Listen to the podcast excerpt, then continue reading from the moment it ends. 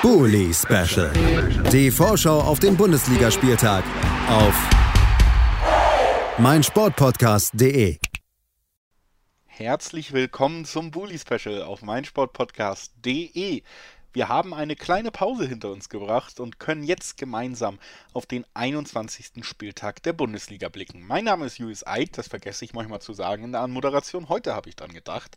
Und ich werde dieses Bully Special, wie alle vorhergehenden in dieser Saison, versuchen ordentlich zu moderieren. Wir schauen auf alle neun Partien, auch das tun wir immer, und haben einen Spieltag vor uns, der einige spannende Paarungen mitbringt. Also da gibt es tatsächlich auch eine Menge zu besprechen. Das gilt auch schon für das erste Spiel, für das Freitagabendspiel, über das wir jetzt sprechen wollen.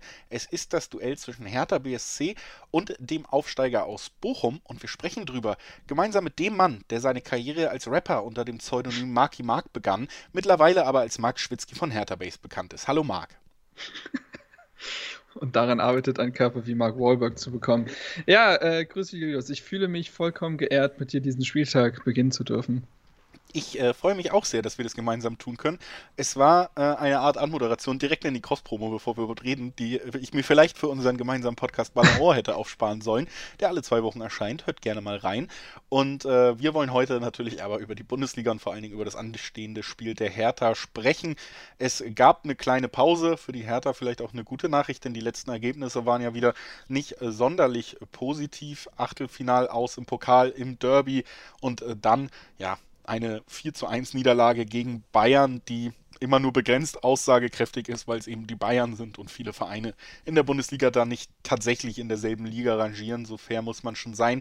Was ist in den letzten Wochen so passiert? Wie ist dein Blick zurück jetzt auf, auf die Pause auch? Wie würdest du die hm. Form mhm. und den Stand bei der Hertha für uns zusammenfassen?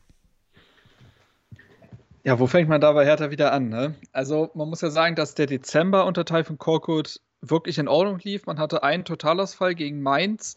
Ansonsten hat man äh, gegen direkte Konkurrenten punkten können, hat diesen Überraschungssieg gegen Dortmund gefeiert mit einem durchaus fulminanten Fußball, wenn man äh, im Hertha-Kosmos sich bewegt. Und davon ist dann aber neuen, äh, zum neuen Jahr nichts übrig geblieben. Man hat bislang keinen Sieg holen können. Man hat auch das so bedeutungsschwangere Derby im DFB-Pokal gegen Union verloren. Auch da eigentlich recht klar. Also das Ergebnis lässt es nicht so anscheinen. Trotzdem war man dann doch insgesamt wirklich unterlegen und das hat ja auch dann dazu geführt, dass sich ein paar Fans äh, dazu berufen haben, berufen gefühlt haben, äh, zum Training zu erscheinen und der Mannschaft und dem Trainerstab einmal gehörig die Meinung zu zeigen. Daraufhin hat man sich, ähm, naja, ausgesprochen hat man sich nicht, man hat miteinander gesprochen. Die Vereinsführung hat gefordert, dass sich die Fans dafür öffentlich entschuldigen, weil sie den Trainingsbetrieb gestört haben, weil sie natürlich auch das unerlaubt getan haben. Das haben sie jetzt nicht unbedingt eingesehen, weshalb man jetzt rechtliche Schritte wohl eingehen wird, was wahrscheinlich nicht zur Deeskalation beitragen wird. Also dahingehend ist das Verhältnis zu den Fans gerade so ein bisschen hm. Ansonsten hat Hertha auf dem Transfermarkt auch nochmal zugeschlagen auf sicherlich auf Positionen auch, äh, die es nötig hatten, mit Marc Oliver Kempf einen sehr Bundesliga-erfahrenen Innenverteidiger geholt mit 27 Jahren und ja auch über 100 äh, Ligaspielen. Ähm, eine Sofortverstärkung, muss man sagen, bei Herthas so wackeliger Abwehr.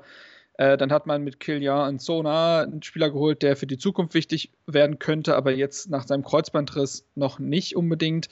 Ähm, mit Dong Jun Lee ist ein sehr spannender Spieler aus Südkorea gekommen und Frederik André Björker, der stand zwar früher fest, hat aber jetzt ja erst gegen Bayern 15 Minuten gehabt, äh, eigentlich auch als Neuzugang zu werten. Und das sind alles Positionen, die verstärkt werden mussten. Ähm, auf den offensiven Außen, in der Innenverteidigung, auf der linken Verteidigerposition. Ein paar Transfers mehr hätte man sich trotzdem gewünscht aus Fansicht. Rechtsverteidigung im Mittelsturm vor allem.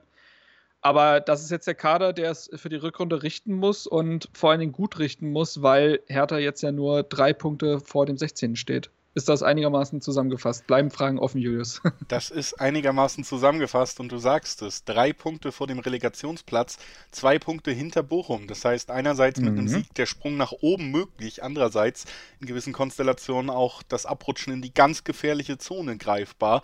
Das heißt, auf diesem Spiel schon eine Menge Druck und es geht gegen Bochumer, die ja seit äh, eigentlich schon weiten Teilen der Hinrunde eine sehr solide Arbeit machen. Ich denke, das kann man über den Aufsteiger sagen. Wir haben hier auch immer mal Parallelen zum Stadtnachbarn von der Hertha gezogen, zur ersten Saison von Union Berlin.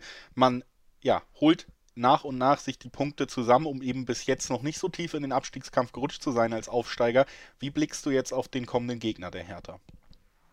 Ja, der Vergleich zu Union ist tatsächlich passend, weil auch Bochum, finde ich, wie Union im ersten Jahr sehr, sehr klaren, einfachen Fußball spielt, aber das eben ähm, sehr, sehr gut. So, wenn du die einfachen Dinge im Fußball schon mal sehr, sehr gut machst, dann bist du meistens schon weiter als so manch Gegner. Und das beweist Bochum. Also, sie sind defensiv solide, sie sind vorne durchaus effizient, sie wissen Standards zu nutzen, ähm, haben da vorne einen klassischen Zielspieler, versuchen über Stelle außen zu kommen. Das ist alles nichts Verrücktes, aber sie machen das alles mehr als äh, grundsolide.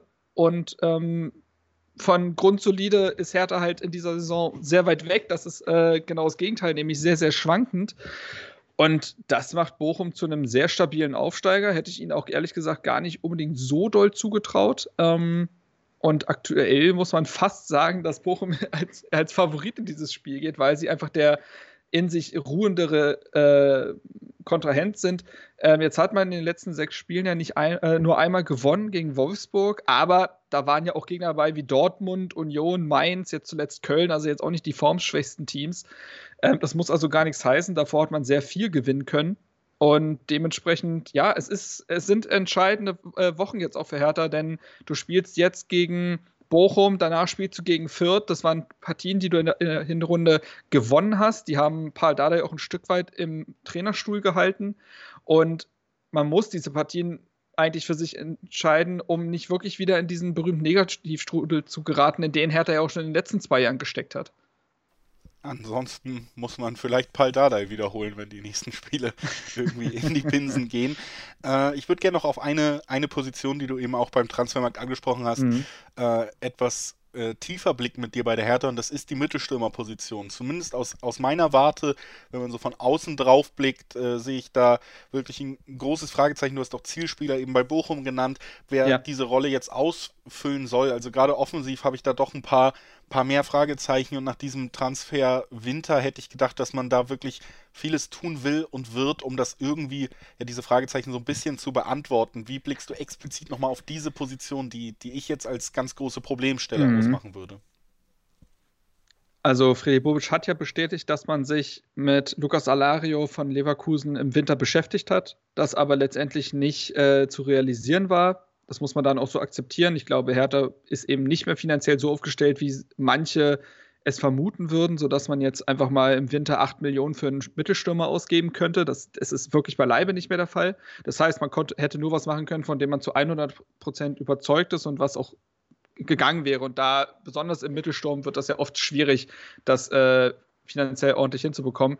Ähm, man muss sagen, in dem ersten Monat von Typhon Korkut hat man tatsächlich einen, in meinen Augen, sehr guten Mittelsturm gehabt. Ähm, Korkut hatte auf dieses 4-2-2-2 umgestellt was, was vor allen Dingen auf zwei spielerisch starke Mittelstürmer setzt. Da brauchst du gar nicht unbedingt den klassischen Zielspieler, ein bisschen Körperlichkeit sicherlich, aber es geht eher um Spieler, die sich auch mal fallen lassen können, auf die Außen ausweichen und die hattest du mit Jovetic und Belfodil allemal. Jovetic ähm, gehört in manchen Zahlen tatsächlich, was das Spielerische angeht, zu den besten Stürmern Europas. Das würde man gar nicht vermuten, aber wenn es so um Pässe geht, ins letzte Drittel, in die Box, ist er wahnsinnig stark dazu aus der Distanz wie im Strafraum, torgefährlich. Belfodil, jemand, der man denken würde, jetzt der unbewegliche Sturmtank ist, ist er aber gar nicht, sondern technisch sehr stark, sehr kombinationsstark, spielintelligent und die beiden zusammen haben das im Dezember richtig gut gemacht und für die bereits erwähnten Ergebnisse gesorgt.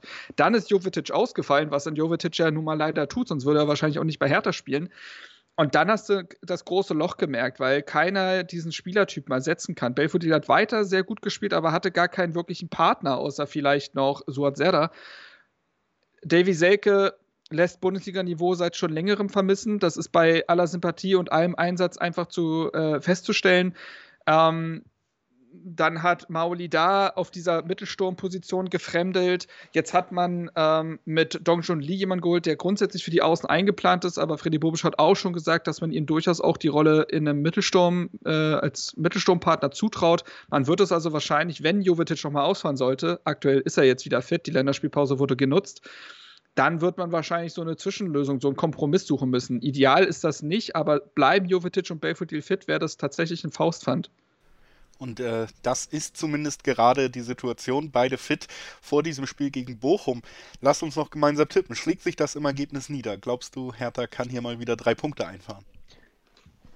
Tatsächlich war Hertha genau dann in dieser Saison gut, wenn sie davor Länderspielpausen hatten und sich mal lange äh, zusammen äh, befunden haben und äh, zusammen trainieren konnten. Ähm, und ich glaube, das wird auch dieses Mal der Fall sein. Und Hertha wird dieses Spiel ähm, auch mit der, aufgrund der Neuzugänge in Kempf, der da hinten dann auch mal Stabilität verleiht, wird Hertha dieses Spiel gewinnen. Ähm, es wird ein umkämpftes Spiel, es wird kein klares Spiel. Hertha wird auch wieder in Bredouille geraten. Das ist einfach, das ist Hertha. Aber man gewinnt dieses Spiel 2 zu 1. 2 zu 1 der Tipp von Marc Schwitzky. Und weißt du was? Äh, und wenn es nur aus Sympathie ist, Marc, und weil wir unter uns sind, schließe ich mich mal an. Ich glaube auch. Wäre hier in Bochum mal, wärst du aber sowas von auf einem Unentschieden. Auf jeden Fall. Äh, ich kann mir auch, ich sag mal so, wie bei jedem Spiel der Hertha, äh, spielt ein 0 zu 0 in meinen Überlegungen eine Rolle. Das kann ich nicht leugnen.